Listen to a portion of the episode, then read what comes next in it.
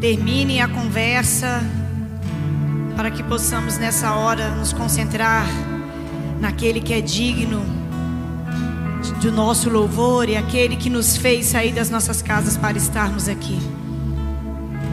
Estamos aqui, gostamos da comunhão, gostamos de estar uns com os outros, mas o nosso objetivo principal é vir encontrar aquele que reina, aquele que vive, aquele que nos ama desde a eternidade. Por isso, se concentre em buscá-lo, se concentre em adorá-lo, esquece o resto, esquece tudo e todos e se renda totalmente na presença dEle. Amém? Aleluia. Quem está com disposição aí de adorar intensamente, glória a Deus. Então vamos botar fogo nesse lugar, amém? Vamos acender a chama, vamos fazer a, o fogo aumentar neste lugar, o fogo com a nossa adoração, com o nosso louvor, com o nosso clamor. Então não fique como o tempo lá fora, nublado, chuvoso. Fique como quem está queimando na presença do seu Deus, amém? Em nome de Jesus. Você que pode, fique de pé na presença do Senhor, de pé em reverência à presença e à palavra de Deus, amém? Aleluia, aleluia. Tu és adorado neste lugar, Senhor. Tu és desejado neste lugar, Espírito Santo de Deus. Nos expomos a tua palavra, nos expomos em tua presença. Tu és desejado aqui. Vem sobre nós, Senhor, nessa reunião, porque nós não queremos simplesmente uma reunião, nós queremos a manifestação da tua presença. É a manifestação da tua presença, Senhor, que nos sustenta, que nos fortalece. Estamos aqui para te adorar, para te bendizer, para te exaltar, Senhor. Por isso, por isso toma o seu trono. Toma o seu trono nessa reunião, toma o seu trono em cada coração. Toma o seu trono, Senhor, no coração daqueles que estão vindo ainda, que estão pelo caminho. Toma o seu trono, Senhor, e receba a nossa adoração. Pois nessa noite nós nos rendemos aqui diante do nome sobre todo nome, o nome de Jesus Cristo. Nos rendemos diante da pessoa do Deus, do Espírito Santo neste lugar. Nos rendemos diante da palavra que nos alimenta, que nos confronta, que nos transforma. Nos rendemos diante do teu amor leal que dura para sempre, Senhor. Sopra, sopra, Espírito Santo, sopra. Sopra como vento impetuoso. Sopra como brisa suave. Vem como um fogo. Vem de alguma forma, mas vem sobre nós, porque nós desejamos a tua presença neste lugar. Te adoramos, Senhor. Te adoramos, Pai. Te adoramos, Jesus. Te adoramos, Espírito Santo. Adoramos estar em tua presença. Adoramos nos entregar em adoração e em louvor. Por isso, nosso desejo nessa noite é que o Senhor venha, é que o Senhor sopre, é que o Senhor se manifeste, em nome de Jesus. Amém? Êxodo 20, versículo 3 e 4: Não terás outros deuses além de mim, não farás para ti nenhum ídolo nenhuma imagem de qualquer coisa no céu, na terra ou nas águas debaixo da terra. Isaías 42, versículo 8: Eu sou o Senhor, eu sou o Senhor, este é o meu nome, não darei a outro a minha glória, nem a imagens o meu louvor. Jonas 2, versículo 8: Aqueles que acreditam em ídolos inúteis desprezam a misericórdia. 1 Coríntios 10, versículo 14. Por isso, meus amados irmãos, fujam da idolatria. Por isso, meus amados irmãos, fujam, fujam da idolatria. Colossenses 3, versículo 5. Assim, façam morrer tudo o que pertence à natureza terrena de vocês. Façam morrer tudo o que pertence à natureza terrena de vocês. A imoralidade sexual, impureza, paixão, desejos maus e a ganância, que é idolatria. 1 João 5, versículo 21. Filhinhos, guardem, guardem-se dos ídolos. Filhinhos, guardem-se dos ídolos. Amém? Pai, nos rendemos diante da tua palavra que nos confronta, Senhor, contra a idolatria, que nos confronta a sair do lugar de idolatria, abrir mão de todo tipo de idolatria, prazeres, desejos, vontade, Senhor. A tua palavra nos chama a um posicionamento aonde colocamos o Senhor no centro, aonde vivemos para o Senhor, aonde buscamos ao Senhor, aonde adoramos somente ao Senhor somente ao Senhor. Não há outro nome digno de ser exaltado. Não há outro Deus além de ti, Senhor. Por isso, vem sobre nós nessa noite, Senhor. Derrama da tua presença sobre nós. Quebra as cadeias que nos prendem. Quebra, Senhor, todo tipo de altar de idolatria nos nossos corações. E toma o seu trono. Toma o seu trono, Senhor. Pois nós nascemos para te adorar. Nós fomos gerados para te servir e cumprir o propósito do Senhor nas nossas vidas. Por isso que caia toda idolatria, que caia toda idolatria nos nossos corações. Em nome de Jesus, envie os teus anjos guerreiros neste lugar para guerrear a nosso favor. Envie os teus anjos ministradores aqui, Pai, para ministrar libertação sobre as nossas vidas nessa noite. Cura nas nossas almas nessa noite, em nome de Jesus Cristo. Liberta-nos da impureza sexual. Liberta-nos, ó Deus, de todo tipo de vício, de todo tipo de paixão, de todo tipo de idolatria nas nossas vidas. Nós nos rendemos ao único Deus. Nós nos rendemos ao único digno.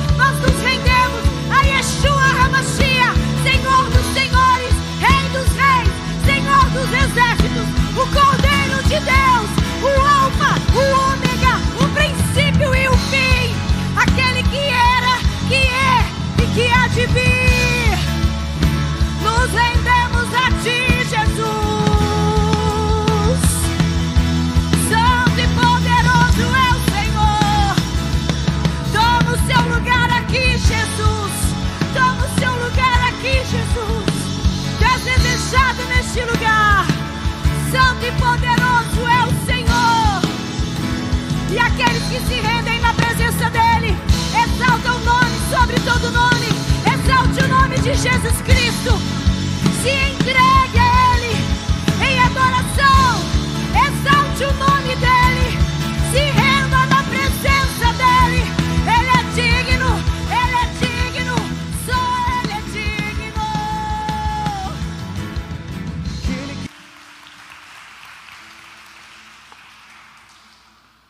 Aleluia.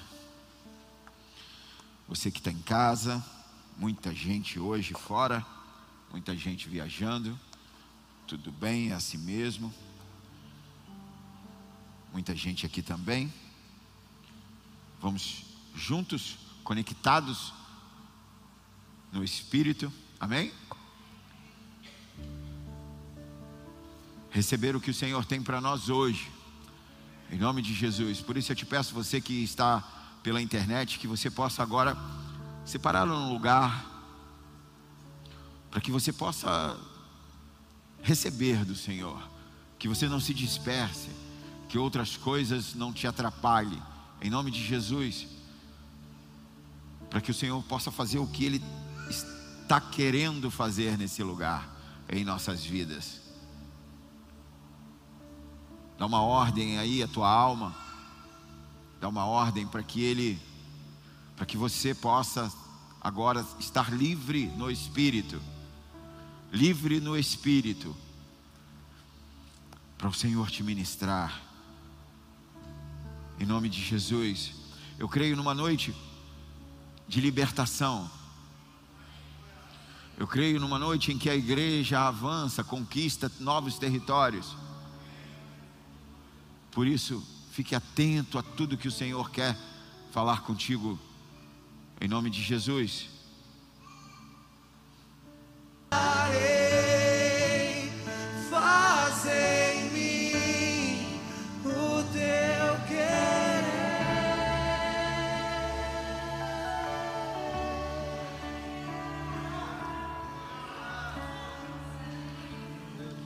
Te adoramos, Jesus. Te adoramos, exaltamos o teu nome e estamos reunidos aqui para nos expor a tua palavra e clamamos nessa hora, Espírito Santo, vem sobre nós. Espírito Santo, nós te desejamos, nós te desejamos, Espírito Santo. Nós desejamos a tua manifestação, vem e se manifesta sobre nós. Quem deseja o Espírito Santo, levante suas mãos aos céus. Nós desejamos a manifestação do teu poder em nós. Nós desejamos que o Senhor fale conosco nessa noite. Nós desejamos que o Senhor trate com cada um de nós. Nós desejamos que o Senhor nos limpe. Nós desejamos que o Senhor nos lave. Nós desejamos, Pai, sair daqui melhores do que entramos. Por isso clamamos, Espírito Santo, faz em nós hoje.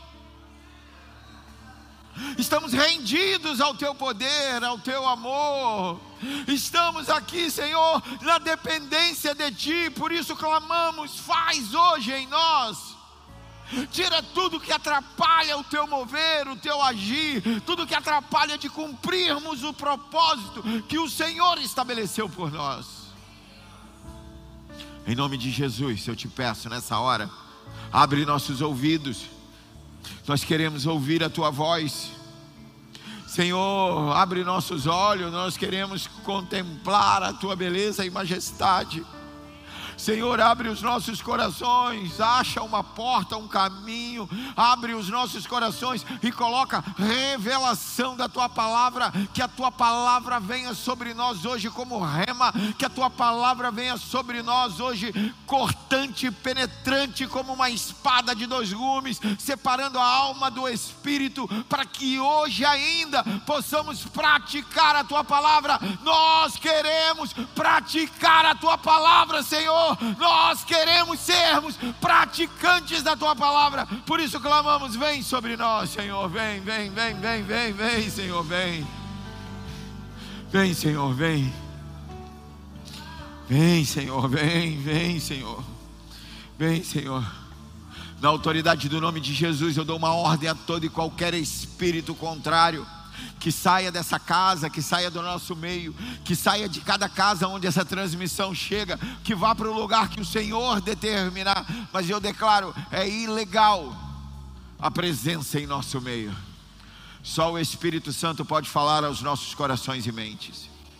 Que os anjos do Senhor possam estar aqui nos guardando, permitindo assim que possamos te cultuar com liberdade e que a tua palavra seja pregada com intrepidez e ousadia em nome de Jesus. Se você crê e recebe, se expressa para o Senhor. Aleluia. Aleluia. Aleluia. Aleluia. Aleluia.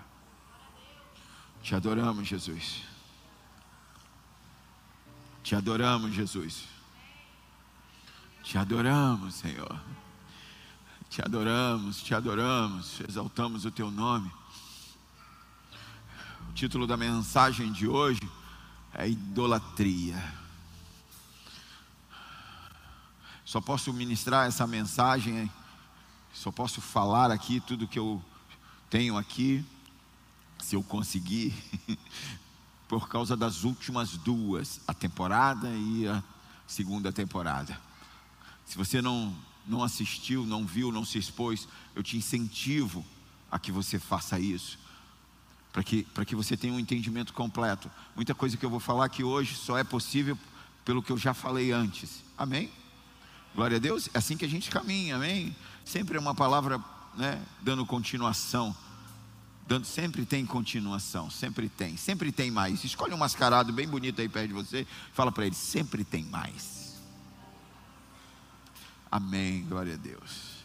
A verdade é que nós precisamos, eu já estou pregando, amém? A verdade é que nós precisamos aprender a ouvir a voz de Deus. Ouvir a voz. Nós precisamos aprender a ouvir a voz de Deus. A ouvir a voz de Deus e continuar ouvindo a voz de Deus, amém? Nós precisamos aprender isso, a separar as vozes. Ouvir a voz de Deus receber o que Ele tem para nós, mas não podemos parar aí, precisamos continuar ouvindo a voz de Deus, porque o Senhor quer, Ele quer, Ele quer falar. Quem quer ouvir a voz de Deus aqui? Ele quer falar, mas Ele quer continuar falando conosco. Ele quer continuar falando conosco. E é por isso que nós, como igreja, nós não queremos simplesmente repetir o que deu certo em outros lugares. Nós não queremos repetir o que deu certo em outro tempo. Nós queremos o que o Senhor tem para nós hoje. Quem quer? Quem quer? Quem quer? Nós queremos o que o Senhor tem para nós hoje. O Senhor tem para nós hoje. Talvez você, te, talvez você queira algo que já aconteceu no passado em outros lugares com outro povo, enfim, diante de uma outra realidade, mas presta atenção, por melhor que tenha sido aquilo que foi feito, o Senhor tem novidade para você hoje. Ei, abre seu coração, o Senhor tem novidade para você hoje. Eu já estou fundamentando a, mensagem da semana que vem, amém? Amém. Aleluia. Quem quer o que o Senhor tem hoje? Então nós precisamos continuar ouvindo o Senhor. Por quê? Porque não queremos continuar nessa cultura igrejeira, essa cultura gospel, essa cultura falida, repetindo o texto fora de contexto. Nós não queremos uma religião, há anos que eu falo isso. Nós não queremos uma religião, nós não queremos simplesmente um, o cumprimento de rituais, o cumprimento de regras, formata, formatos. Não queremos um conjunto de regras, não queremos um conjunto de dogmas, de doutrinas, de doutrinas de homens, rituais vazios. Não queremos. Nós queremos. Quem quer saber o que nós queremos? Você não sabe não o que nós queremos? Nós queremos. Quem quer saber o que nós queremos? Fala comigo, gente, senão eu vou embora. Nós queremos um relacionamento simples e sincero. Ah, nós queremos um relacionamento simples, sincero intenso com o Espírito Santo. Um relacionamento simples, sincero e intenso com o Espírito Santo. É isso, é para isso que ele nos chamou, é para isso que nós estamos aqui, é isso que nós queremos. E aí eu fico falando essas coisas e parece que eu sou um herege aqui em cima, né? porque não é isso que você está acostumado a ouvir, não é isso que você está. E aí fica sentado nessa cadeira, é, é, querendo, parece que tem espinhos nela, como se eu estivesse falando alguma coisa errada para a maioria. Porque a verdade é, abre seu coração, a verdade é, a igreja é idólatra.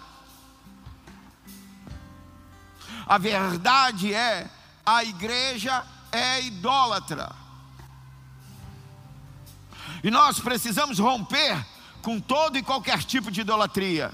Luciano, me ajuda aqui em cima, Luciano.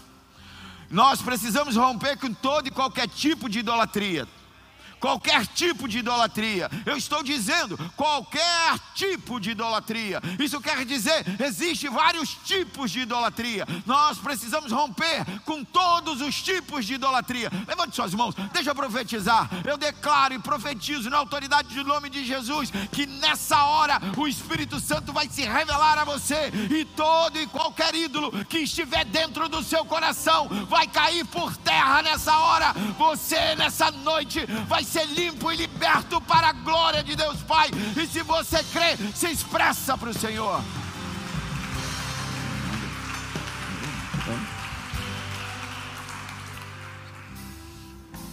A Bíblia está repleta de exemplos de idolatria, cheia.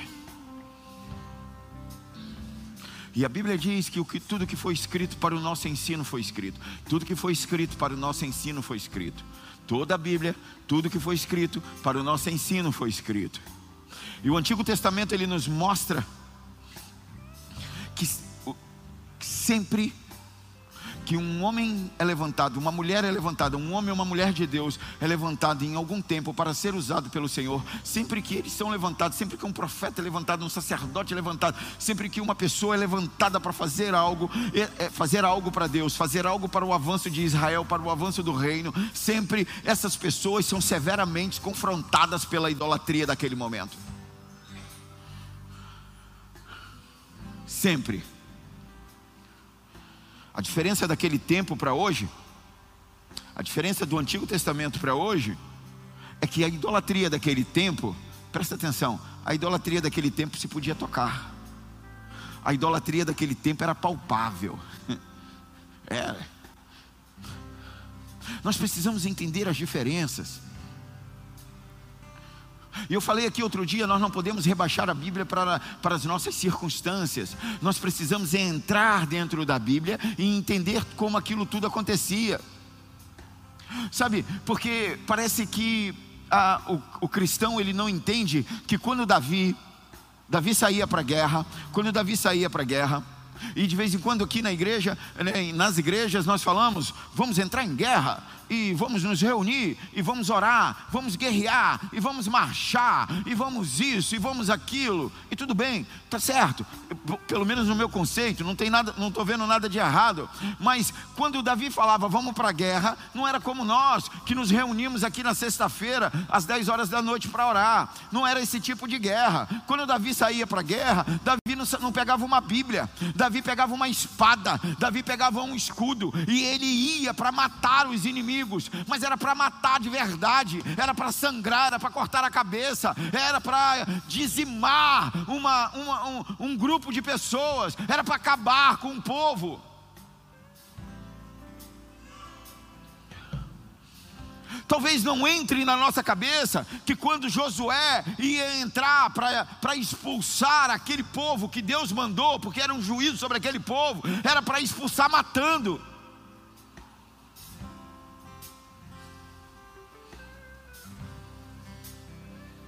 Os ídolos que eles enfrentavam eram ídolos que se poderia, se podia tocar. Eram ídolos de madeira, ídolos de pedra, que eram transportados de um lugar para o outro, ídolos vivos. Isso tem até hoje. Ídolos vivos, ídolos que falam, ídolos que são bem famosos nas redes sociais. Ídolos, ídolos que têm fã-clube, e podemos ver isso em várias passagens do Antigo Testamento. E por isso que eu estou falando com a igreja, Fornalha, que é com quem eu tenho responsabilidade. Nós precisamos ouvir o Senhor e continuar ouvindo. Nós precisamos ouvir o Senhor e continuar ouvindo o Senhor. Ouvir e continuar ouvindo. Ouvir e continuar ouvindo. Nós precisamos ouvir e continuar ouvindo. A verdade é que a idolatria é uma verdade no meio do povo de Deus. A idolatria é uma verdade no meio do povo de Deus. Presta atenção. A idolatria, ela tem impedido a igreja de executar o plano de Deus a idolatria tem impedido a igreja de executar o plano de Deus. Qual é o plano de Deus? O propósito eterno de estabelecer o reino de Deus na terra. A igreja tem um propósito de existir e estabelecer o reino de Deus, trazer o reino de Deus para a terra. Sempre foi isso, e sempre vai ser, até que vai se consumar. A idolatria é uma arma poderosa das trevas. E ela está camuflada, ela está escondida dentro da igreja, ela está infiltrada na igreja. A idolatria está infiltrada, infiltrou, é um inimigo real. E todas as vezes que se fala de, idolatria, a igreja protestante, glória a Deus que nós somos protestantes, amém? Quando alguém perguntar quem, o que você é, você é protestante, amém? Estou te ensinando, você é protestante.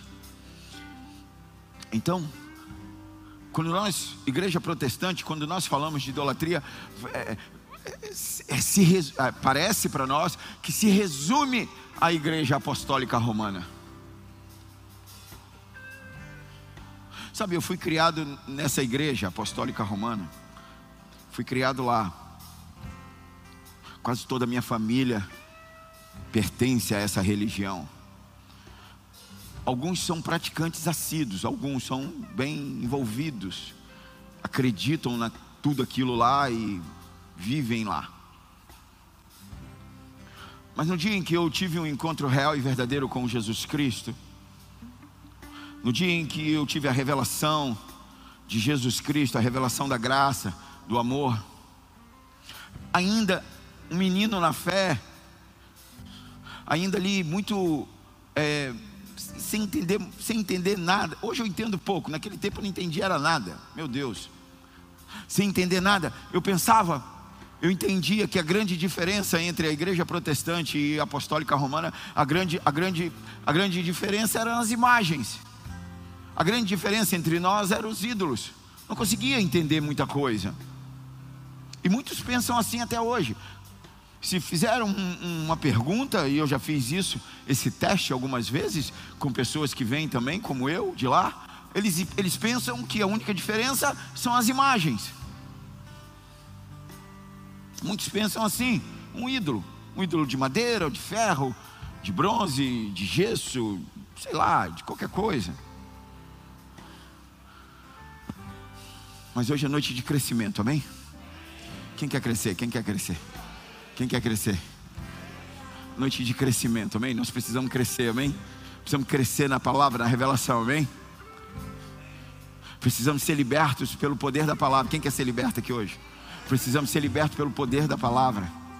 Quem quer crescer? Quem quer muito? Tem que, tem que haver querência. Tem que haver querência. Quem quer crescer? Quem quer? Quem quer? Então, você que quer crescer, eu preciso te falar. Papai Noel não existe. Ou como meu filho falou hoje, existe, está lá no shopping. Né? Mas não faz o que se propõe a fazer. Não, não, não cumpre, não cumpre o que ele está falando que vai fazer. Quem quer continuar crescendo aqui? Quem quer continuar crescendo? Coelho não põe ovo de Páscoa, ovo de chocolate. Aquele ovo não tem nada a ver com Páscoa, amém? Aquilo ali nada, não tem nada de Páscoa. Amém? Talvez você esteja chocado com essa revelação, mas essa é a verdade. Aquilo não existe, aquilo é mentira. Você estava acreditando nisso? Nós precisamos acabar com a idolatria. Preciso mexer, preciso mexer em coisas simples que você pratica. Apertei alguns aqui, né? Que amam árvores de Natal.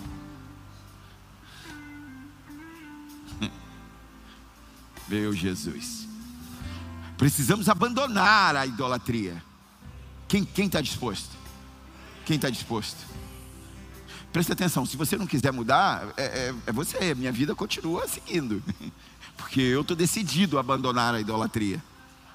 Eu estou decidido. Quem tem mais alguém decidido a abandonar a idolatria?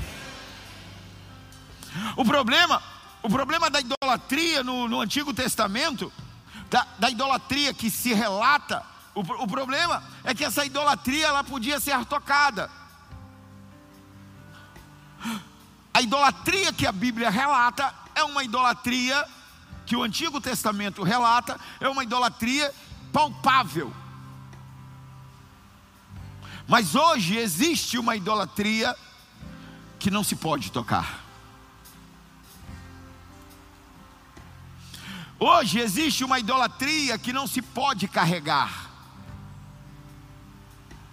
Hoje existe uma idolatria que não se pode ver. Abre seu coração. Idolatria também é. Idolatria também é conceitos, culturas, princípios equivocados, dogmas ritos que se acredita que tenha algum poder, tudo isso gera fortalezas mentais, impedimentos. E durante a nossa formação como pessoa, como indivíduo, em nossa construção como, como pessoa,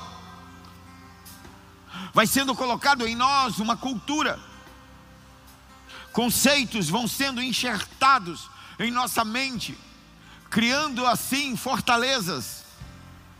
As coisas vão sendo passadas de pai para filho, de geração em geração. Nós vamos aprendendo com quem está à nossa volta, com quem convive à nossa volta. E muitas vezes, traumas de outras pessoas, nós absolvemos, e ele passa a ser nosso, criando fortalezas porque eu fui criado assim, porque eu fui acostumado assim. A tua convivência com a tua família, a tua convivência com os teus amigos, enfim, a tua geografia influencia diretamente do que você se tornou, colocando em você conceitos, colocando em você limites. Entenda, a tua mente estava vazia. Você nasceu um neném, provavelmente bonitinho. Depois cresce, fica desse jeito. Mas amém. O que importa é que você já aceitou Jesus. Então, quando você vai sendo formado, vai sendo colocado informações ali dentro do seu HD. Alguém está colocando, alguém está colocando informações em você e você vai ser a soma dessas informações. Você vai, vai sendo construído assim, se criando fortalezas mentais, idolatria. As coisas que pensamos, as coisas que acreditamos, as coisas que de alguma forma alguém colocou em nós, nos fez acreditar Fortalezas mentais é a pior da idolatria. É a pior idolatria. Fortalezas mentais é a pior idolatria. Por quê? Por quê? Por que, que a fortaleza mental é a pior idolatria?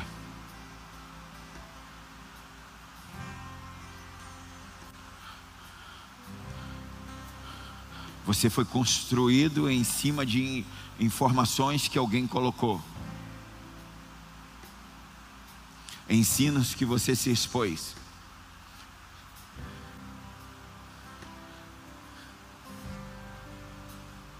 Criou uma fortaleza dentro da sua cabeça, da sua mente. Quando Deus fala, quem quer ouvir a voz de Deus? Quando Deus fala, há um confronto entre o que Deus está falando e a fortaleza que foi criada dentro da sua mente. Eu vou te explicar. Não tenho pressa nessa chuva, eu vou para onde? Para onde irei? Vamos todos ficar aqui quietinhos. Quietinhos não, né? Nem tanto quietinhos. Nem tão quietinhos. A fortaleza mental é a pior da idolatria, porque porque Deus fala, e quando Deus fala, vai de encontro ao que se criou como fortaleza na sua mente. E eu vou te explicar. Um dia Jesus estava pregando para uma multidão, você conhece essa história? E Jesus via que aquela multidão, o povo não se levantava para ir no banheiro, o povo não se levantava para ir beber água, o povo estava ali, o povo estava ali muito tempo. A Bíblia diz que aquele povo estava ali junto com Jesus há três dias. E você diz que aqui o culto demora. Estava três dias. Jesus estava ali com aquele povo há três dias. E ali Jesus chama Felipe: Felipe, essas pessoas estão há três dias aqui, Felipe. Felipe, dê de comer a elas. Oh, meu Deus. Felipe, não temos. Senhor, não temos. Como? Alguém diz lá: tem um menino. O menino vem. O menino diz: Eu tenho cinco pães e dois peixes. Sabe qual é o problema do Felipe aqui? Sabe qual é o problema do Felipe? O problema do Felipe é que o Felipe estudou na mesma escola que nós. O Felipe teve o mesmo professor de matemática que eu e você. E esse professor de matemática arruinou nossas vidas espirituais. É. Recebe no espírito, amém? Esse professor nos contou uma mentira espiritual. Ele nos contou que um mais um é dois.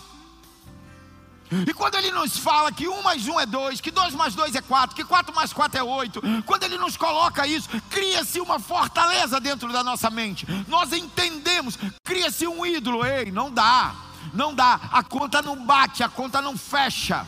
Jesus diz: dê de comer a multidão. Ah, o ídolo está dizendo, não dá. Jesus está dizendo para Felipe: Felipe, pega os cinco pães e os dois peixes e dê de comer para a multidão. O ídolo dentro da cabeça do Felipe está dizendo: não dá. Eu estudei matemática, não dá, não dá para pegar cinco pães e dar para essa multidão. A conta não bate. Felipe diz: nem com 200 denários, é muito dinheiro, tá? Não vamos falar disso agora. Uma fortaleza mental, um ídolo. Se criou um ídolo na cabeça do Felipe de muita gente aqui. Por que um ídolo? É a pergunta que você deveria me fazer. Por que um ídolo? Porque todo ídolo abre, abre teu coração. Todo ídolo ele quer a nossa obediência. Todo ídolo ele quer a nossa adoração. Todo ídolo quer o nosso culto e quer o nosso recurso. Os ídolos, ele querem a nossa obediência, a nossa adoração, o nosso culto e os nossos recursos. Então, quando você decide quando você decide viver no governo de Deus, quando você decide viver no reino de Deus, quando você decide que Jesus Cristo é o teu Senhor, quando você decide isso, haverá um governo dentro da sua mente, haverá um ídolo dentro da sua mente, dizendo para você que não vai dar. Não dá. Quando o Senhor fala para você, para você ir, para você avançar, um ídolo dentro da sua cabeça diz: não dá. Se você fosse Moisés, quando o Senhor diz para ele, diga ao povo que marche, ele vai falar: não dá, o mar está ali, não tem como marchar, o povo não sabe nadar. O ídolo está dizendo: não dá. É o governo de Cristo, é o governo de Cristo tendo um embate com os ídolos formatados em nós, construídos em nós. Todas as vezes que o Senhor te manda fazer algo, todas as vezes que o Senhor te manda fazer algo, rapidamente um ídolo se levanta. O ídolo vai dizer: não pode, não dá, não dá certo. O ídolo está dizendo: eu não sei de onde eu vou tirar recurso, não tem como, eu não tenho como ir, eu não tenho como fazer, eu não tenho como avançar, eu não tenho, não dá para fazer, não tenho, não dá, não dá. Mas Deus mandou, Deus mandou porque Deus não sabe o que eu estou passando, Deus não sabe da minha verdade, Deus não sabe o que eu estou vivendo. É nessa hora, abre seu coração, é nessa hora, nesse exato momento, que você define quem é o teu Senhor. Quando Deus fala com você e você diz que a realidade não permite, você está decidindo quem é o teu Senhor. A quem você obedece? Você obedece ao Senhor que te deu uma direção? Ou você obedece às circunstâncias? Ou você obedece ao ídolo que se levantou dentro da sua cabeça? A quem você obedece? Ao Senhor ou aos ídolos? Sabe qual é o problema? O problema é que os ídolos, eles têm fatos reais. Eles têm provas irrevogáveis. Os ídolos, os ídolos, eles estão munidos de circunstâncias, de situações que põe à prova a nossa obediência ao Senhor. E o nome disso é idolatria.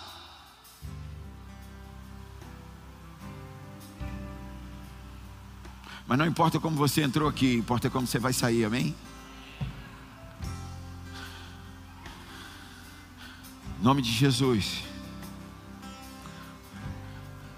Que o Senhor possa mostrar dentro de você os ídolos que foram construídos em você. Ídolos que você nem sabe que tem. Ídolos que você nem pensa que tem. Estão cheios de ídolos.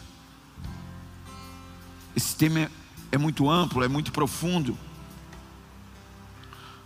Então nós precisamos seguir aqui no que Deus está falando, amém? Glória a Deus. E eu preciso te falar, olha para dentro de você. É dentro de você, está tudo dentro de você, todo o seu potencial está dentro de você. Presta atenção, tudo que você precisa para cumprir o seu chamado está dentro de você. Mas o que, o que pode impedir o seu chamado também está dentro de você. Nada é externo, tudo está dentro de você. E muitos entraram nessa ministração aqui hoje aprisionados. Ei, muitos entraram aqui aprisionados, aprisionados em manias, aprisionados em hábitos, em verdadeiros rituais, porque tem que ser exatamente como sempre foi porque eu tenho que fazer do mesmo jeito, do mesmo jeito que meu pai fazia, que meu avô fazia, que não sei quem fazia, o mesmo jeito que eu aprendi, eu tenho que seguir passo a passo, tem que ser assim, tem que ser assim. Não, não tem que ser assim. Isso é uma fortaleza mental que está em você. E isso não se resolve de um dia para o outro. E por isso o apóstolo Paulo diz: Precisamos renovar a mente pela palavra de Deus. Muita gente não entende esse texto. Muita gente não entende. Renovar a mente quer dizer que eu não vou viver como eu vivia, mas eu vou viver conforme a palavra me ensina a viver. Para isso, todas as fortalezas mentais precisam cair, todos os conceitos precisam cair. Então, não é do jeito que eu entendo, não é do jeito que eu acho, é do jeito que a palavra diz que é não é do jeito que eu fui ensinado, é do jeito que está escrito. Amém? O apóstolo Paulo fala em 2 Coríntios capítulo 10, que é o texto. Você achou que eu não tinha Bíblia para falar, né? Mas tem Bíblia. Eu estava só na introdução. 2 Coríntios capítulo 10, a partir do verso 3. O apóstolo Paulo diz: Porquanto, embora vivendo como seres humanos, quem tem algum ser humano aqui? É com vocês que ele está falando. Porquanto, em, embora vivendo como seres humanos, não lutamos segundo os padrões desse mundo. Podemos, poderíamos dizer assim, ó, não é do jeito que te ensinaram na escola, não é do jeito que seu pai te ensinou, não é do jeito que a cultura te ensinou, não é, não é padrão do mundo, não é. Ele diz no verso 4: Pois as armas da nossa guerra não são terrenas, mas poderosas em Deus para destruir fortalezas. Poderosas em Deus para destruir fortalezas. As armas espirituais são poderosas em Deus para destruir fortalezas. Para quê? Ele diz: destruímos vãs filosofias e a arrogância que tentam levar pessoas, aqui que está o ponto. As vãs filosofias, a arrogância, e aqui eu poderia abrir um parênteses e colocar soberba. Aqui eu poderia colocar autossuficiência.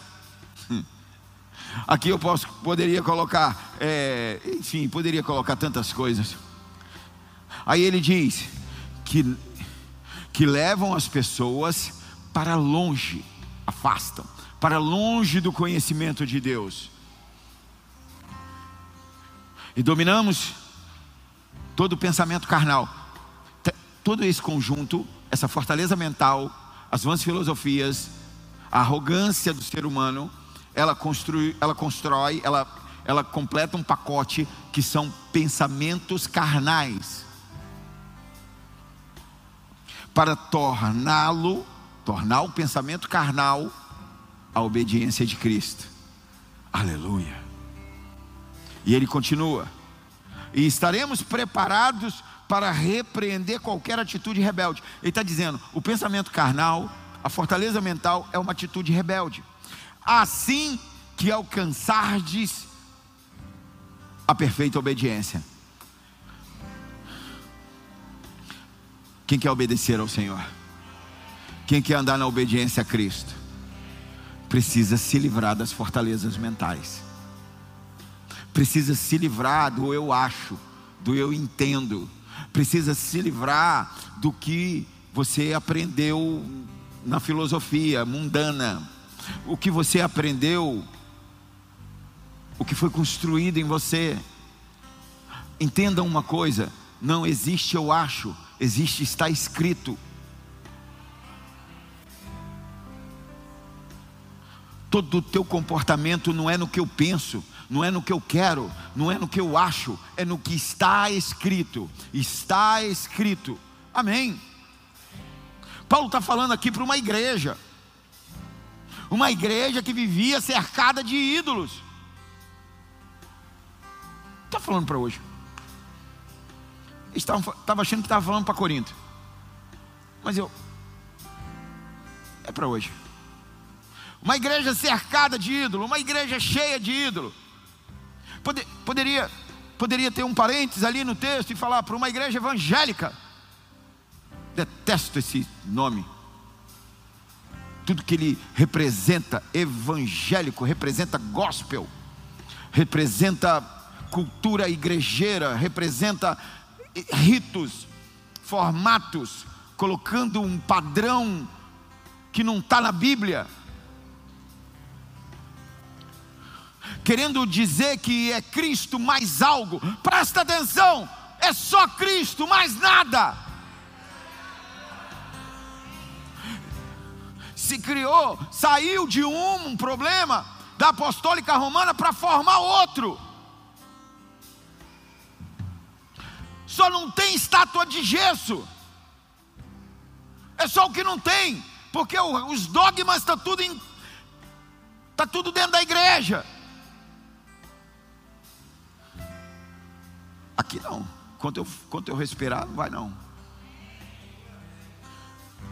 Quanto eu respirar, não vai não. Vãs filosofias, arrogância. Em, outro, em, outro, em outra tradução está raciocínio e baluarte. Um baluarte que se ergue contra a palavra de Deus. Contra a palavra de Deus. O que está dizendo? Quando a palavra de Deus é liberada para o povo, quando uma revelação é liberada para o povo, rapidamente se levanta uma fortaleza contra a palavra que foi liberada. Essa, essa fortaleza, o nome dela é baluarte. Isso quer dizer um escudo de proteção. Eu falo para você que tudo que você precisa para você viver o que o chamado que Deus tem na sua vida está dentro de você, é só você botar para fora. Nessa hora, levanta-se um escudo de proteção da palavra que eu liberei na tua vida. Nessa hora, você vai pensar na, na, nas tuas condições, no teu financeiro, no teu casamento, nos filhos que tem que criar, no, na prestação da escola que está que tá atrasada, no aluguel que está vencendo. Você está pensando num monte de outras coisas. Que não é nada disso que a gente está falando. O que eu estou falando é: o Espírito Santo está em você e ele quer fluir. Isso é um baluarte. Escudo. Está protegendo. Quando a palavra é liberada sobre a tua vida, receba como verdade. Como verdade rema, absoluta. Porque o teu raciocínio, ele quer rapidamente se opor. É um ídolo. E essas pessoas que vivem ouvindo os ídolos, essas pessoas que vão, elas vão adorando o ídolo. Por quê? Porque ela vai obedecendo o raciocínio dela. Ela diz: não dá, não dá, não dá para viver, não dá para fazer, não dá para ir, não dá para voltar, não dá para executar, não dá, não dá. Como que não dá se Deus falou que dá? Deus fala que dá, você não acredita em Deus. Mas o ídolo fala que, que não dá, você acredita no ídolo. Misericórdia. Para isso eu quero te dar uma chave. Quem quer a chave? Deus nunca vai pedir para você fazer o que você tem condições de fazer. Deus, pode escrever lá no Facebook, no Instagram, onde você quiser, no Twitter. Deus nunca vai pedir para você fazer o que você tem condições de fazer. Não, não vai. Deus só vai te pedir para você fazer o que você não pode fazer por si, na força do seu braço, no seu intelecto, com as suas finanças. Aqui começa um confronto com um ídolo. Como que eu vou fazer se eu não tenho condições de fazer? Como que eu vou cantar? Como que eu vou pregar? Como que eu vou lá naquela praça evangelizar, naquela praia? Como que eu vou fazer? Como que eu vou para as missões? Como que eu vou sair? Como que eu vou investir? Como que eu vou? Como que eu vou? Como que eu vou? Está fazendo cálculos. Mas Deus não mandou.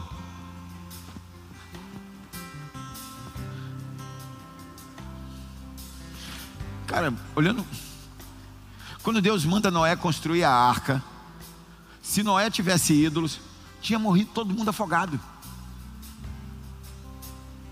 Acabou. Acabou tudo. Todo mundo. Não tinha chuva, não tinha madeira, não tinha como chamar os bichos. Como que eu vou chamar os bichos? Meu Deus, eu vou aprender a falar os, com os bichos. Como que eu vou, como que eu vou chamar os Como é que eu vou botar os bichos dentro da arca? Como que eu vou cortar essa história de madeira? Não tem serrote, não tem prego, não tem ajuda. E um homem de Deus sempre está cercado de crente, né?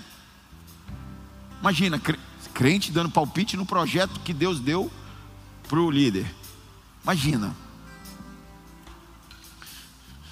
Imagina quanta, quantas pessoas chegaram do lado do Noé para falar: a arca não pode ser assim, a arca tem que ser assim, isso não vai dar certo.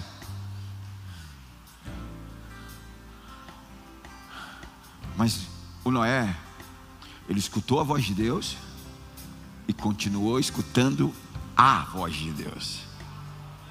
Ele só ouve o Senhor. Abre seu coração, deixa a voz profética entrar. É noite de libertação, amém?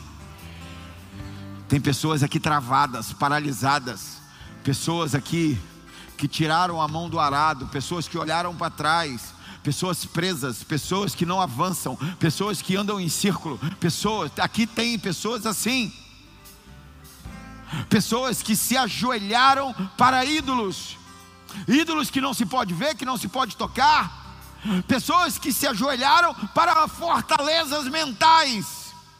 Ei, abre seu coração. O Senhor está te chamando para você cumprir um propósito. O Senhor está te chamando para você fazer uma grande obra que você paralisou por causa dos ídolos.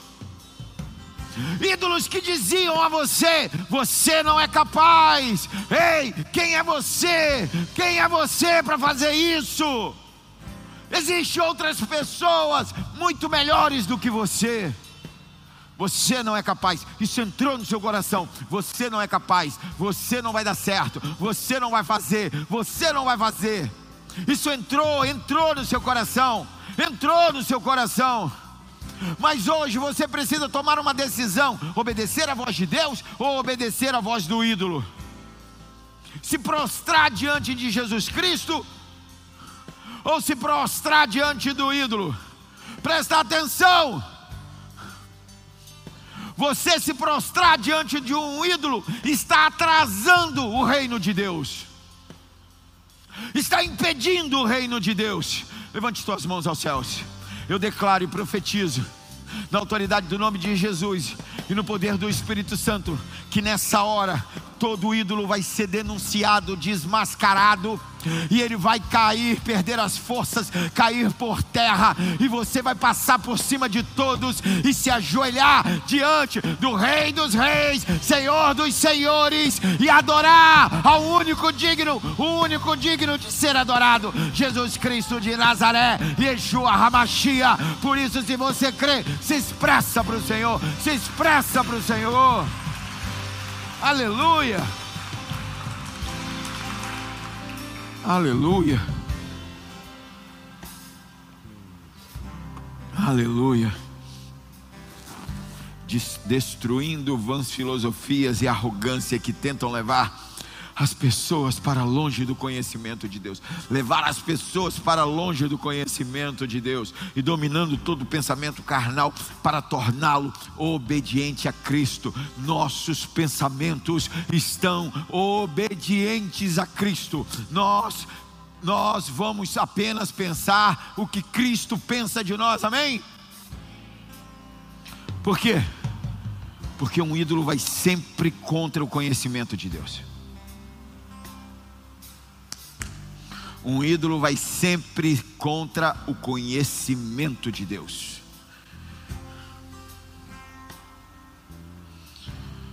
Falei aqui um dia desse. Quando Deus chama você para fazer algo, quem tem um chamado de Deus aqui? Quando Deus chama você para fazer algo, Ele está te chamando porque Ele já viu você fazendo. Ah, isso é maravilhoso. As pessoas estão ansiosas com amanhã. Deus já viu o teu amanhã.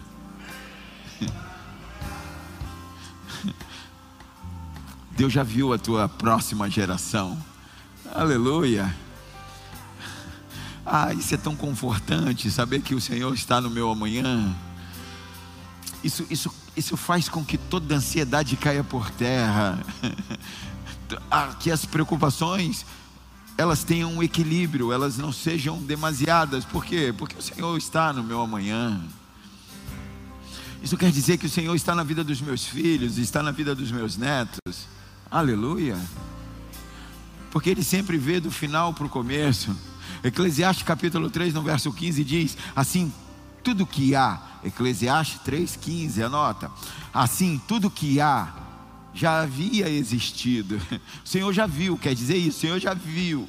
O que será já existiu antigamente. Deus pode renovar tudo que já passou. Aleluia. A história de trás para frente. Sempre de trás para frente. O Senhor vê o começo o fim, o meio, Ele vê tudo, Ele vê panorâmico. A palavra diz que o Cordeiro de Deus foi morto na fundação, nem tinha Adão. O Adão nem tinha a maluca da Eva, nem tinha ainda formado esse casamento doido. Enfim, né? Não vamos falar disso hoje. O cordeiro já morreu, já foi sacrificado. Por quê? Porque ninguém pode surpreender a Deus. Ninguém pode. Deus está atento a todos os detalhes, amém? E Ele está no nosso futuro, amém? Ele está no nosso presente e no nosso passado. O Senhor está no teu futuro. O Senhor está no teu futuro.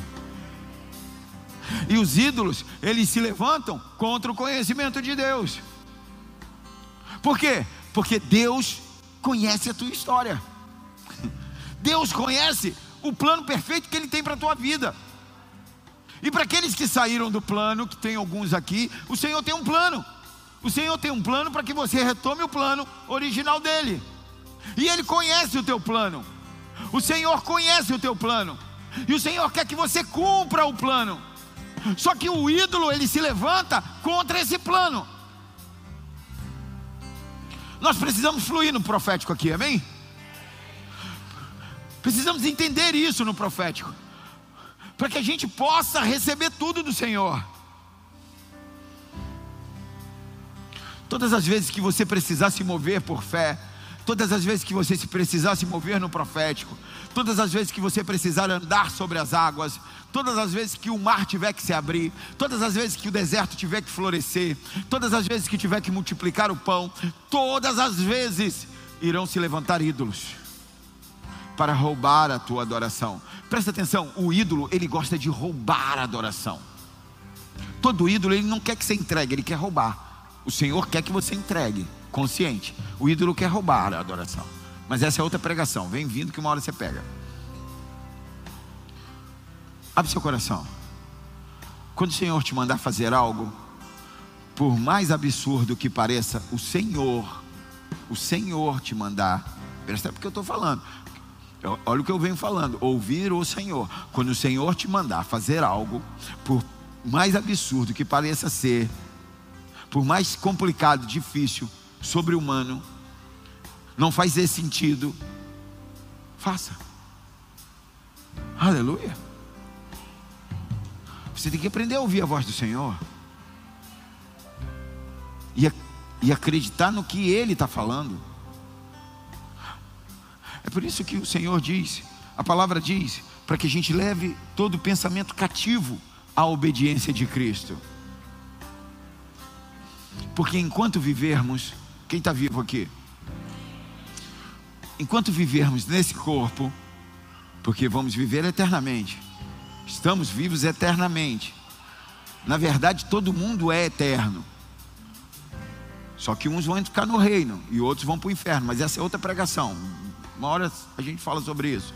Então, entenda: o vivo nesse corpo, enquanto estivermos vivos nesse corpo, nós vamos funcionar em duas mentes.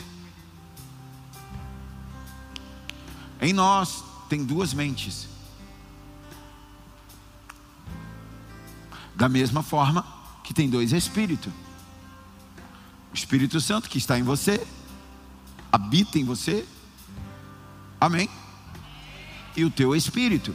Eles juntaram, eles casaram, inseparáveis. Enfim. Da mesma forma você tem duas mentes. A mente que herdamos do Adão, lá em Gênesis capítulo 5, verso 3, a descendência do Adão, a mente que herdamos, a mente que podemos chamar de mente de barro, porque viemos do barro.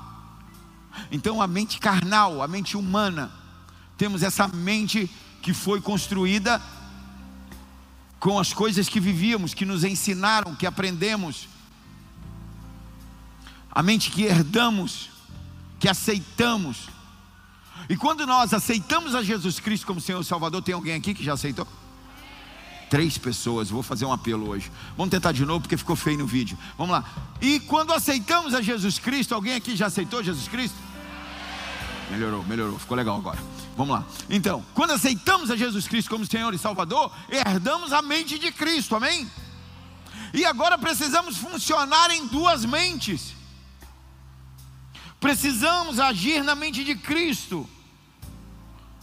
E para agir na mente de Cristo só é possível ouvindo a voz do Senhor. Ouvir a voz do Senhor é no espírito. Já falei aqui outro dia, não é no sentimento, não é nas emoções. Isso é alma. Ouvir a voz do Senhor é no espírito. Você tem que entender isso. É no espírito que se ouve o Senhor. Por quê? Porque a alma ela, ela procede da mente de barro, a mente do Adão, a, o que é corrupto.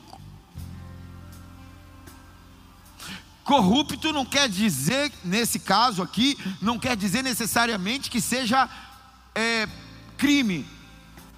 Corrupto quer dizer aqui finito, corruptível, tem um fim, tempo, ciclo. Lembra, lembra? Um ciclo, uma temporada. Então é por isso que é corrupto. Então tudo que procede da mente de Cristo é incorruptível, é perfeito, é eterno. Amém? Nunca perde a validade. Por isso que Gálatas capítulo 6 está escrito: quem semeia para a carne, corre corrupção. Colhe corrupção quer dizer quem seme... você está lá semeando, semeando para a carne. Você foi na loja e comprou uma camisa. Tem alguma coisa errada? Não, não tem. Mas é corrupto. Corrupto quer dizer tem um fim. Vai acabar, um dia ela vai acabar. Você comprou um carro, você, por mais que você goste, que você limpe, que você lave, que você dê manutenção, ele vai acabar. E, tem, e você vai semear na carne. Precisa semear na carne, para que você sobreviva sobre essa terra. Só que não é para semear tudo a semente que você tem na carne. Tem semente que é para semear em Cristo, semear na vida eterna. Amém? Estou entendendo? O que não corrompe, é incorruptível. Precisamos crescer nessa noite. O cosmos, ele foi amaldiçoado. Tudo está em decomposição, corruptível. Então as pessoas ficam falando muita coisa aí fora aí, sobre o clima, sobre isso. Eu não estou dizendo aqui que está certo e que está errado. Eu estou dizendo que isso é bíblico. Corrupção fim, um fim de um ciclo. Eu falei aqui, Gênesis capítulo 8: enquanto a terra durar, quer dizer, ela tem uma validade, ela vai acabar. E é por isso que está escrito em João 3,16. Deus amou o cosmos. Nosso egocentrismo, a gente acha que Deus amou o homem, mas não é isso que está escrito. Deus amou o mundo de tal maneira, só que o homem é o único dentro desse mundo, desse cosmo, que tem a capacidade de crer. Mas ele amou tudo. Então entenda, quando Jesus morre na cruz, não é para salvar o homem, é para salvar o cosmos. E Deus está junto nisso. Deus quer falar algo com você hoje. Porque o ídolo ele se levanta contra a mente de Cristo. Ele quer te dar uma opção cabível. Ele quer te dar uma opção que você pode. Não faz o que Deus está mandando, não, porque o que Deus está mandando você não consegue. Faz o que eu estou te falando aqui. Desse jeito você consegue. Aí sabe o que, que acontece aqui na maioria dos crentes? Na, na maioria dos crentes, ele fala assim: ó, não dá para fazer o que Deus o que Deus pediu, mas eu vou fazer o máximo que eu puder. Eu vou me esforçar ao máximo. Eu, eu vou dar tudo de mim. Eu vou me empenhar. Eu vou me eu vou pagar um preço. Já viu, né? Isso, né? Eu vou me esforçar muito. Mente de barro. Carne. Isso é carne isso vai produzir orgulho. A pessoa, já viu aqueles orgulhosos? Paguei preço de oração. Sei quantos dias no monte, não sei quantas quinta-feira. Chupei sal grosso. Brincadeira. Me esforcei. Me esforcei para fazer o que Deus mandou. Mente de barro, um ídolo levantou um ídolo, é o esforço dele, é o esforço, é o braço forte dele, é, é a competência dele.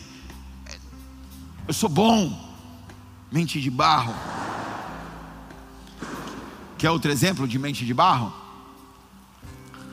Ninguém quer? Então tá bom, vamos pular. Vamos tentar de novo então. Quer outro exemplo de mente de barro? Uma pessoa envolvida em fofoca, fuxico, intriga, calúnia, vingança. Eu não sei como é que cabe isso dentro da igreja, né, no meio dos crentes. Vingança, querendo justiça, se justificando, querendo levar vantagens. Meus direitos, eu conheço meus direitos. Mente de barro, tudo mente de barro. Sabe por quê que é mente de barro? Aprende, aprende. Sabe por que é mente de barro? Porque a mente de Cristo, a mente de Cristo, ela só pensa em adorar ao Senhor. A mente de Cristo, ela só pensa em edificar o reino. A mente de Cristo só pensa em pacificar, paz. O apóstolo Paulo ensina isso. Isso está tão claro, é porque você lê muito rápido a Bíblia, você tem que aprender a ler devagar. Isso está tão claro.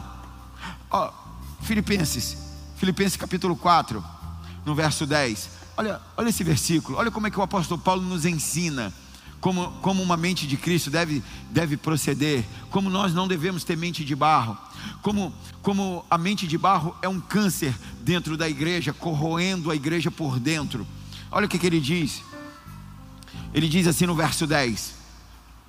Filipenses 4, para você que anota, Filipenses 4, verso 10. Você viu que eu fico repetindo assim para dar tempo pessoal lá da projeção, né? É, pronto, falei. Vamos lá.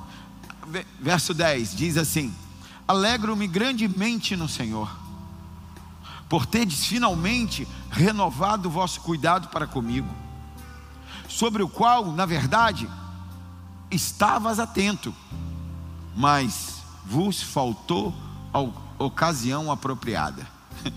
As pessoas passam por cima desse texto e não entendem o que está falando. Eu vou te falar o que, que ele está falando. O que, que o apóstolo Paulo está falando? O apóstolo Paulo estava dizendo assim: ó, quando eu saí na viagem missionária, a igreja se comprometeu em me sustentar na missão. A igreja falou: não, vai, nós vamos enviar recursos, nós vamos te sustentar, nós vamos isso, nós vamos aquilo. Enfim, né? Nós já vimos isso muitas vezes. Vou enviar, pode ir, pode ir. Vai, missionário! Vai, você foi chamado para ir.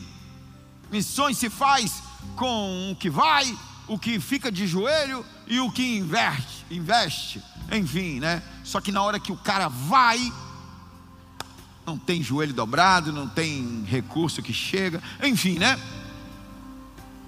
A verdade é, ninguém mandou nada. Ninguém mandou nada. A verdade é, o apóstolo Paulo foi esquecido no campo missionário. Mas o apóstolo Paulo tem a mente de Cristo. E ele está determinado a pensar bem das pessoas. O apóstolo Paulo está determinado a não falar mal de ninguém. Alegro-me grandemente no Senhor, por teres finalmente renovado o vosso cuidado para comigo, sobre o qual, na verdade, estavas atento. Quer dizer, você estava lembrando, você estava tentando, você estava, mas vos faltou ocasião. Ele está dizendo assim: ó, eu sei que você estava preocupado comigo, eu sei que você falou que ia mandar recurso e que você ficou preocupado, eu sei que você investiu tempo em oração porque você estava preocupado comigo, eu sei que você estava atento que cada dia que eu passei na missão você estava preocupado aqui comigo. Mas todas as vezes que você ia no caixa eletrônico, o caixa eletrônico estava fora do ar. Todas as vezes que você ia mandar o Pix, não tinha rede de internet. O banco estava tava, é, tava só conectando, conectando, conectando. Então, eu sei que você tentou me ajudar na missão, mas faltou oportunidade, faltou. Meu Deus. Cinco anos você tentando mandar uma oferta e não conseguiu. E eu lá, que sofrimento que você passou aqui tentando me mandar e não, e não conseguiu. Porque o Paulo decidiu pensar bem das pessoas. Porque quando ele pensa bem das pessoas, e nós estamos aprendendo isso, amém? Para crescer, igreja. Falei, eu perguntei no começo, quem quer crescer? Porque quando a gente pensa bem das pessoas, a gente guarda o espírito. Porque se eu ficar pensando mal, se eu ficar pensando mal das pessoas, a alma toma o controle. Ei, a alma é um problema. A tua alma é um problema. E se eu ficar pensando mal das pessoas, a alma vai tomar o controle. E a alma não pode tomar o meu controle. Eu preciso continuar sendo controlado pelo Espírito. Então eu preciso continuar pensando bem das pessoas. Filipenses 4,8, antes ele está dizendo assim, concluindo, caros irmãos, absolutamente tudo que for verdadeiro, tudo que for honesto, tudo que for justo, tudo que for puro. Olha como é que ele fala, meu Deus. Quanto ensina em um versículo. Concluindo, caros irmãos, absolutamente, tudo que for verdadeiro, tudo que for honesto, tudo que for justo, tudo que for puro, tudo que for amável, tudo que for de boa fama, se houver algo de excelente e digno de louvor, nisso pensai. Está falando assim, esteja decidido a pensar bem. Se por acaso não dá para pensar bem, não pensa. Porque o pensar é muito importante. E você, eu quero te avisar, você é responsável pelo que pensa. Como que eu controlo os meus pensamentos? Controla, controla. Você alimenta.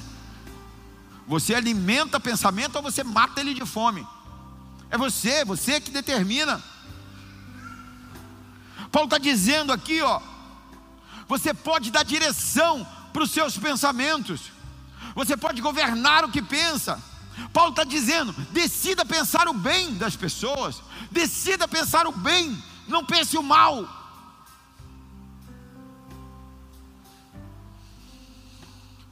A única forma, a única, a única forma das trevas impedir o avanço do reino de Deus é a legalidade que os cristãos dão através da idolatria.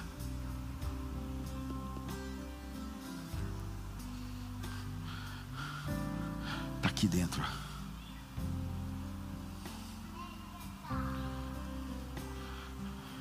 É você que vai decidir fazer ou não.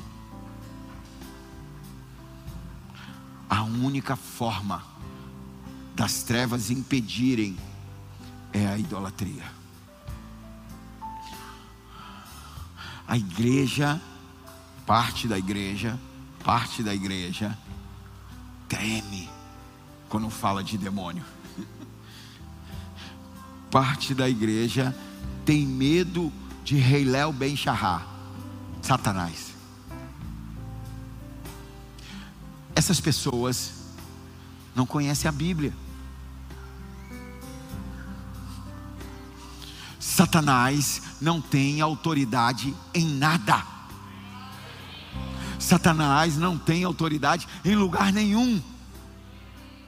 Mateus capítulo 28, no verso 18. Então Jesus aproximou-se deles e lhe assegurou: Toda autoridade me foi dada no céu e na terra. Toda autoridade, é toda, toda, não sobrou nada para Satanás. Toda autoridade é de Jesus Cristo. Quem é o corpo de Cristo aqui? Quem é o corpo de Cristo? A autoridade está em você. Não ouça os ídolos. Os ídolos estão dentro aí de você. Presta atenção, é mentira de um ídolo que você não consegue. Você consegue, você é capaz. Ah, você é capaz de fazer tudo que o Senhor te chamou para fazer. Você é capaz de fazer muito mais do que você pensa. Existe dentro de você um poder incalculável. Nós precisamos ser libertos disso. Ser libertos do eu já sabia. Eu não sei. Eu não posso. Não dá. Meu Deus, quantas palavras que limitam o homem. Quantas palavras. Você precisa entrar na dependência do Jesus, o Cristo, Jesus, não é o Jesus homem, é o Cristo. Isso é outra pregação. Vem vindo que uma hora você pega. Jesus, o Cristo, entrar na dependência dEle, completamente dependente de Jesus Cristo. Amém? Amém? Entenda hoje Deus não é previsível. Para o Senhor agir, nós vamos ter que fazer assim, fazer assim, fazer assim, pintar a parede disso, botar o ar-condicionado assim, tocar o louvor Y e não sei o que, que não sei o que. Deus não é previsível. Deus não é chato.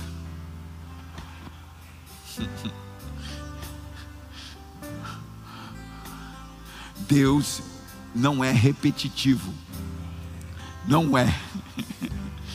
Deus não pode ser estereotipado. Ah, ele só age assim. Ele só faz assim. Ah, para ele fazer tem que ser assim. Quando ele quer fazer alguma coisa, quando o Senhor quer fazer alguma coisa, quando o Senhor quer fazer alguma coisa, ele vai fazer completamente diferente do que pensamos e imaginamos, para que a gente saiba que é Ele fazendo. É Ele fazendo. Sabe, ah, nós vamos para o jejum semana que vem, amém? Três vai comigo, Michel e uma voz, e Jax aqui. Ah, Luciano também. Vou tentar de novo, vamos lá. Semana que vem nós vamos para o jejum, amém? Aí alguém me perguntou assim, pastor, como é que vai ser?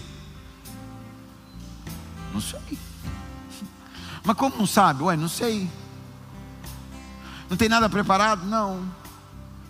A única coisa que está preparada é que não tem cozinha. A única coisa que eu tenho certeza é que a gente não vai comer. Mas eu ouvi dizer que vão fazer um negócio para quando a gente chegar aqui no domingo à noite. Mas é, deixa eu continuar aqui, né? Deixa eu continuar na mente de Cristo. Estou indo na mente de barro agora.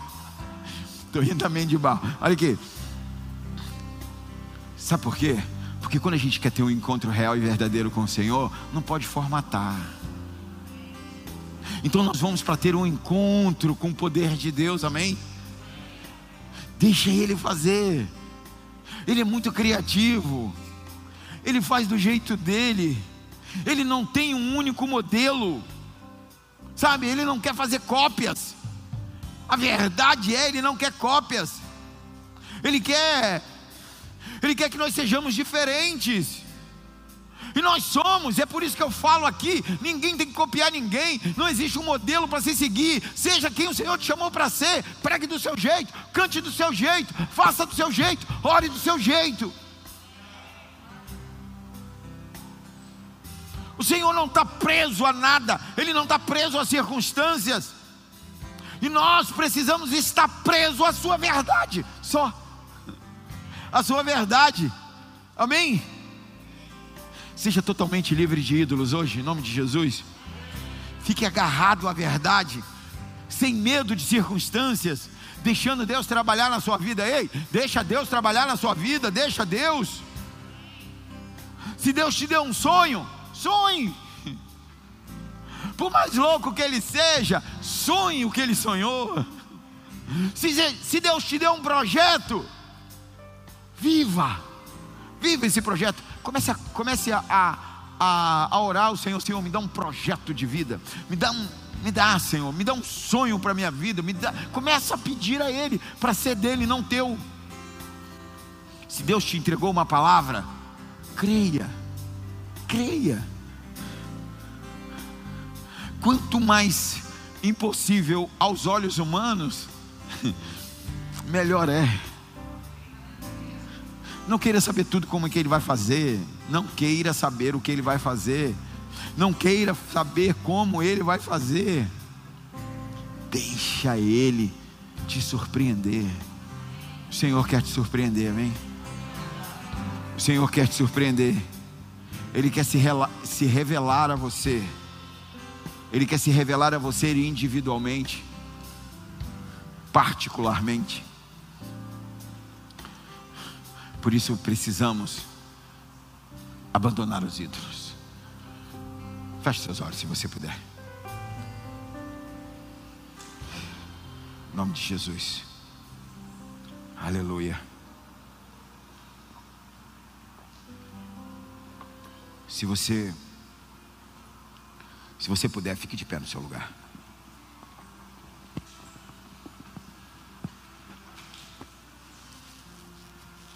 Precisamos sair da mente de barro, nos conectarmos à mente de Cristo, levar nossos pensamentos à obediência de Cristo. Qual é o, o grande impedimento? Nós temos um modelo na nossa mente de como vai acontecer, como vai fazer, como, como, por onde eu vou fazer, como vai ser, como eu vou casar, como eu vou isso, como eu vou aquilo, como meu ministério vai romper, como isso, como meu negócio vai fluir, como isso, como aquilo. Ei, é do jeito do Senhor. Sabe, o Senhor prometeu um Messias para Israel, um libertador para o povo de Israel. Prometeu. Você sabe, o povo, o povo estava cativo ali, estava, enfim, vivo. Muitas vezes isso aconteceu. E sempre havia uma promessa: vai vir um que vai libertar. Uma referência do Davi, a semelhança do Davi. E eles, e eles esperaram, eles esperaram por muito tempo, muito tempo eles esperaram esse, esse Messias vir, muito tempo. E eles criaram, o judeu, ele criou um estereótipo modelo de Messias, um ídolo. Eles criaram um ídolo, na mente eles criaram um ídolo. Vai vir um cara, um rei, com um exército, que vai libertar Israel. Vai vir um rei com uma espada na mão, um exército, a semelhança do Davi. Um Messias na sua imaginação, na imaginação do judeu, estava ali um Messias, um estereótipo, vai vir assim, vai ser assim. Só que Deus não enviou assim. Deus enviou o filho de um carpinteiro. Deus enviou. Eu espero um rei com uma espada na mão, bom de briga, um general de guerra, eu espero. E o Senhor envia, o Senhor envia um, um carpinteiro, um filho de carpinteiro, um cara que trabalha com madeira. Meu Deus, um cara que Aí a palavra diz: Ele veio para os seus, mas os seus não o reconheceram. Porque ele veio para os seus e os seus não o reconheceram. Porque os seus estavam esperando um ídolo. Os seus estavam esperando um ídolo. Tinha, tinha uma. Na sua mente, Deus vai fazer assim. Eu não sei qual é a tua realidade.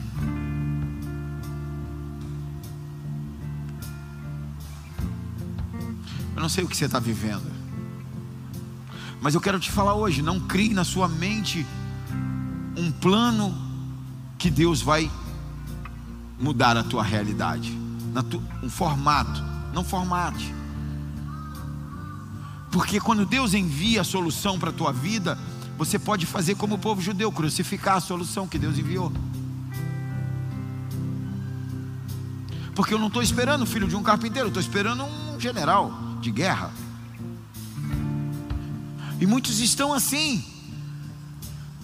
Porque tem um modelo dentro da sua mente, tem um modelo, está tá fechado.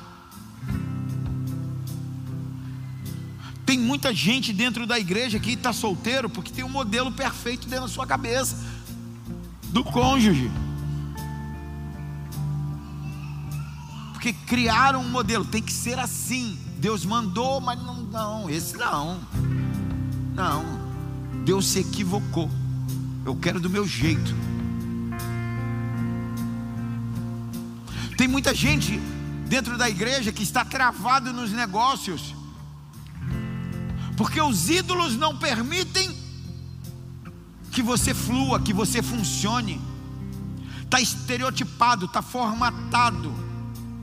Eles, esses ídolos não deixam abraçar, não deixam você abraçar o que Deus te envia.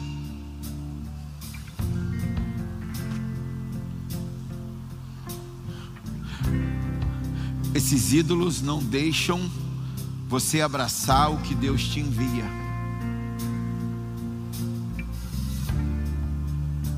Alguns não estão plenos no seu casamento, em seus casamentos, porque tem ídolos, tem um formato de casamento dentro da sua cabeça, um padrão de casamento dentro da sua mente, que você só vai ser feliz quando o seu casamento for daquele jeito. Deixa Deus colocar o teu casamento do jeito que Ele quiser. Você não sabe mais que Deus. Por melhor que sejam as suas intenções. Lembra do que a palavra diz: que o teu coração é enganoso. E você acha que quer, mas você não sabe na verdade o que você quer. Mas Deus sabe o que é bom para você porque você formatou na tua cabeça que para tua família ser feliz ela precisa aparecer com aquelas propagandas de margarina. Que a tua casa para ser um lar precisa ser igual da novela. Que você nem deveria ver, mas é outra pregação.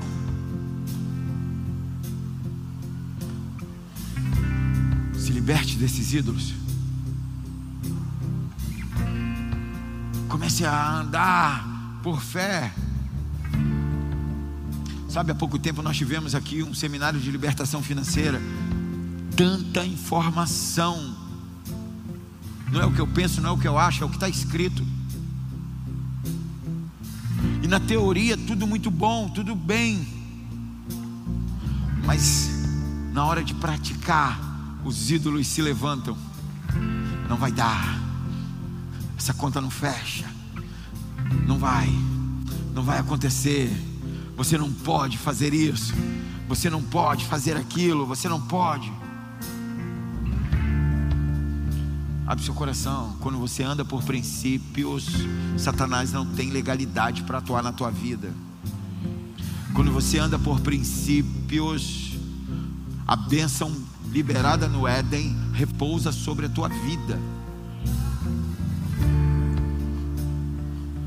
e o inferno tem que estribuchar, mas não pode te tocar. Ídolos têm bons argumentos, têm fatos, Mas eu venho a dois, esse é o terceiro culto que eu venho.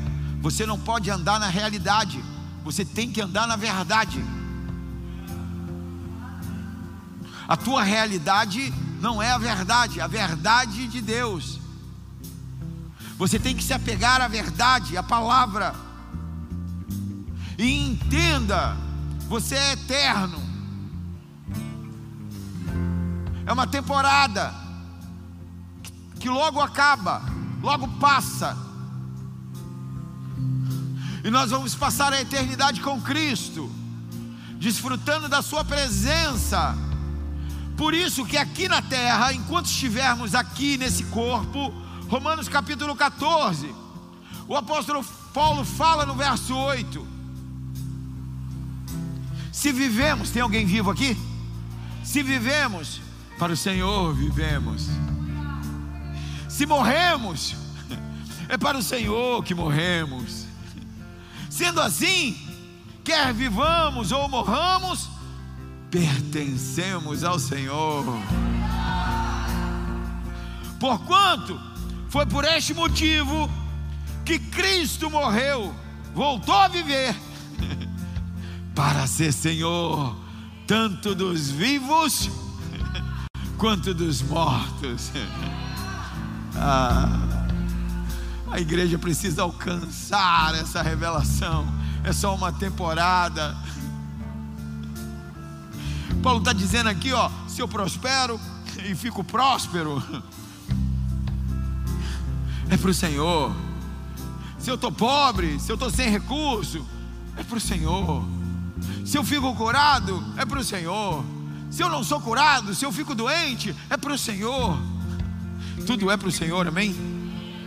Se vivamos ou se morremos, é para o Senhor. As nossas vidas precisam ser para glorificar o Senhor, amém? Para glorificar o Senhor. Então, se as nossas vidas são para glorificar ao Senhor, eu não posso estar preso à realidade. Eu tenho que estar fixo na verdade.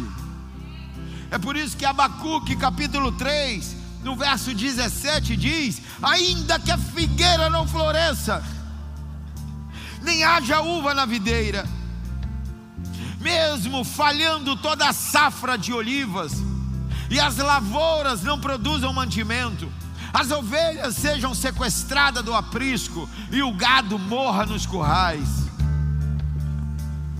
mesmo que tudo esteja dando errado, mesmo que tudo estando dando errado, eu não estou preso a essa realidade, eu estou preso à verdade, e a verdade é: eu todavia me alegrarei no Senhor, exultarei, o Deus da minha salvação, a minha salvação, da minha, e a vé Adonai, o Senhor soberano, é minha força, Ele faz os meus pés como os dos servos, me faz caminhar por lugares altos.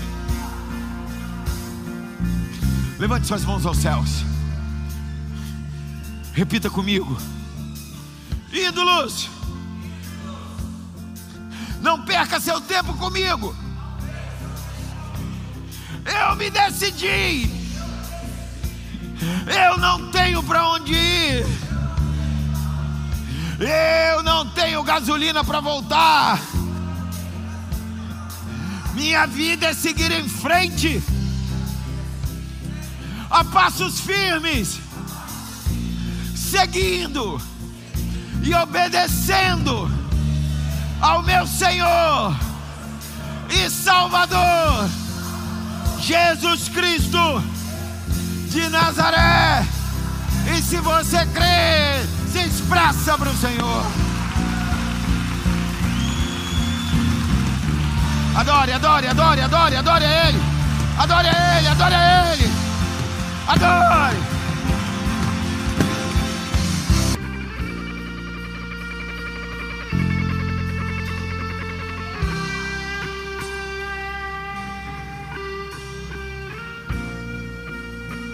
Ídolos. Os ídolos estão impedindo a tua vida, estão te travando. Você dá ouvido ao ídolos. Você ouve a voz de Deus, mas não tem força, por causa da fortaleza que foi criada, porque foi enxertada em você como uma verdade absoluta, que não é. Verdade absoluta é a palavra.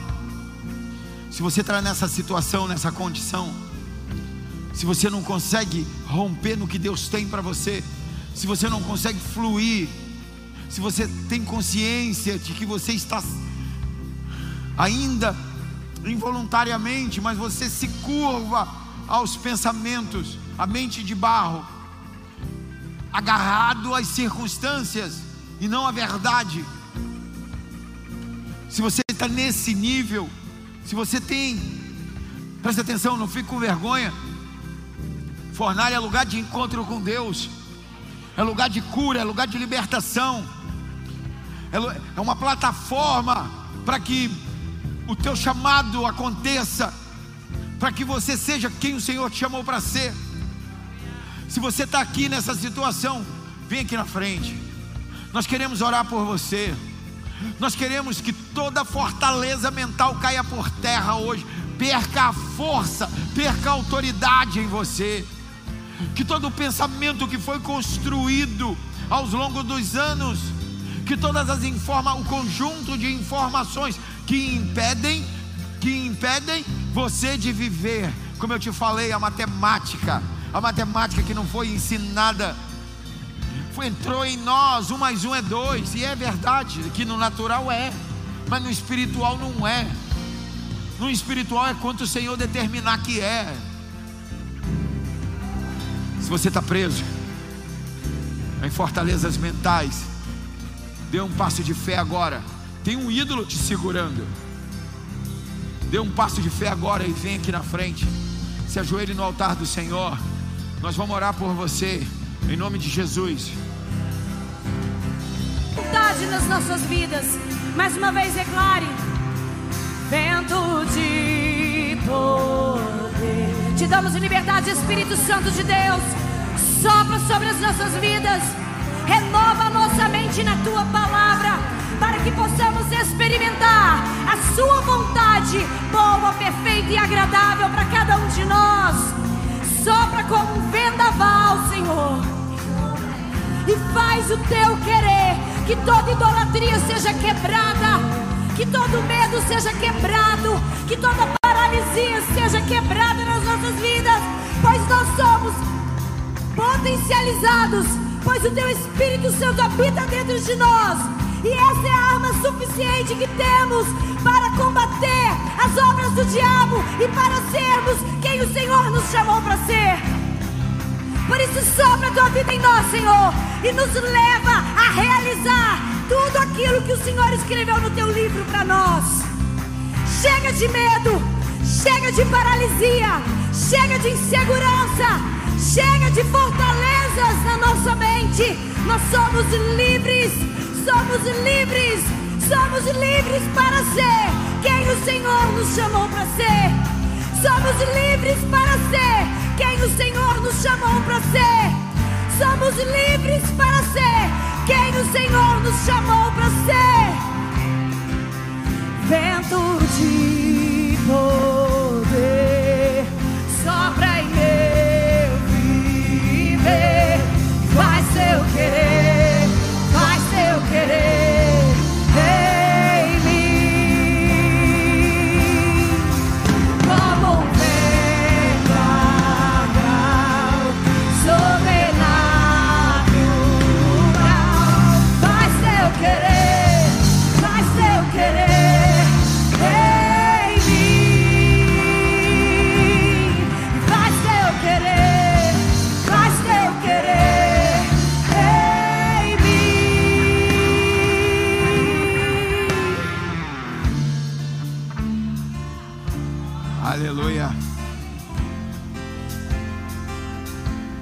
você crê e recebe essa mensagem, se expressa para o Senhor.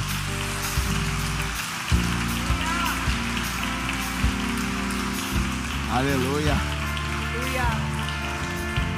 Aleluia. Aleluia. Aleluia.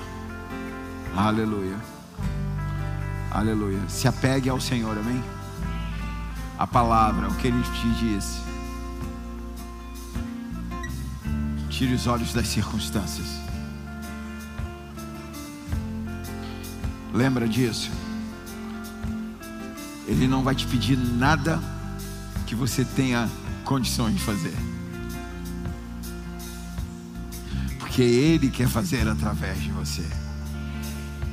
Deixa Ele te usar, amém? Deixa Ele te usar, em nome de Jesus.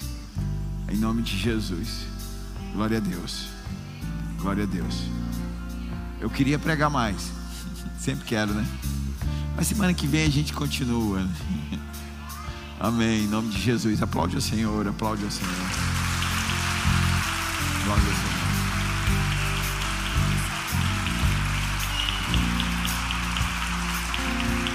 Amém. Amém. Glória a Deus. Acende as luzes aí de trás, por favor. Glória a Deus. Pastora, quer dar o último recado aqui rapidinho? Queridos, nós realmente estamos vivendo, sendo preparados para uma nova temporada, amém? Amém. Isso é perceptível e o Senhor tem nos potencializado, Ele tem nos restaurado, porque Ele deseja fazer grandes coisas através das nossas vidas, amém? Então, é, o culto de mulheres também tem esse foco, né, de potencializar, restaurar, renovar, libertar as mulheres para que elas possam ser usadas por Deus nos seus lares, nos seus trabalhos, aonde elas estiverem. Amém? E tudo que é feito, né, que nós fazemos é com esse intuito de abençoar, alimentar, fortalecer a igreja de Cristo para que nós possamos viver e manifestar o reino de Deus. Amém? Em nome de Jesus. Eu esqueci aquela hora de mostrar, esse é o livro, né? A saúde, a, a mulher e a saúde emocional. E na sexta-feira nós vamos falar um pouco sobre isso, que mais um pouco potencializa a cada uma de nós. E vamos sortear esse livro aqui, amém? Então, quero motivar vocês a estarem para que a gente possa, para que nós possamos sermos preparadas por Deus para viver aquilo que Ele está nos chamando para viver. Não fique de fora do que Deus está preparando. Né? É Amém. o que o Fernando costuma falar. Isso é o que nós não queremos. É ver Deus fazendo e a gente perder o que Deus está fazendo. Então não perca o que Deus está preparando. Faça parte disso. Seja usado Amém. por Deus em nome de Jesus. Amém? Amém. Lembrando que o culto de mulheres, ele só é presencial. Amém? Glória a Deus. Vamos lá. A cantina vai estar aberta agora. Lojinha também. Se você que nos visita, se você quiser, lá atrás tem o pessoal do acolhimento, deixe seu nome, telefone, lá o pessoal te receber e incluir você nessa grande família. Amém, queridos? Tem lugar para você, amém? Em nome de Jesus, levanta tua mão direita, deixa eu te abençoar. Que a graça e a misericórdia sejam multiplicadas sobre você. Em nome de Jesus que as doces consolações do Espírito Santo da promessa esteja sobre você até o dia em que o Senhor volta. Ele vai voltar, tenha certeza disso. Como serve sacerdote, eu te abençoo.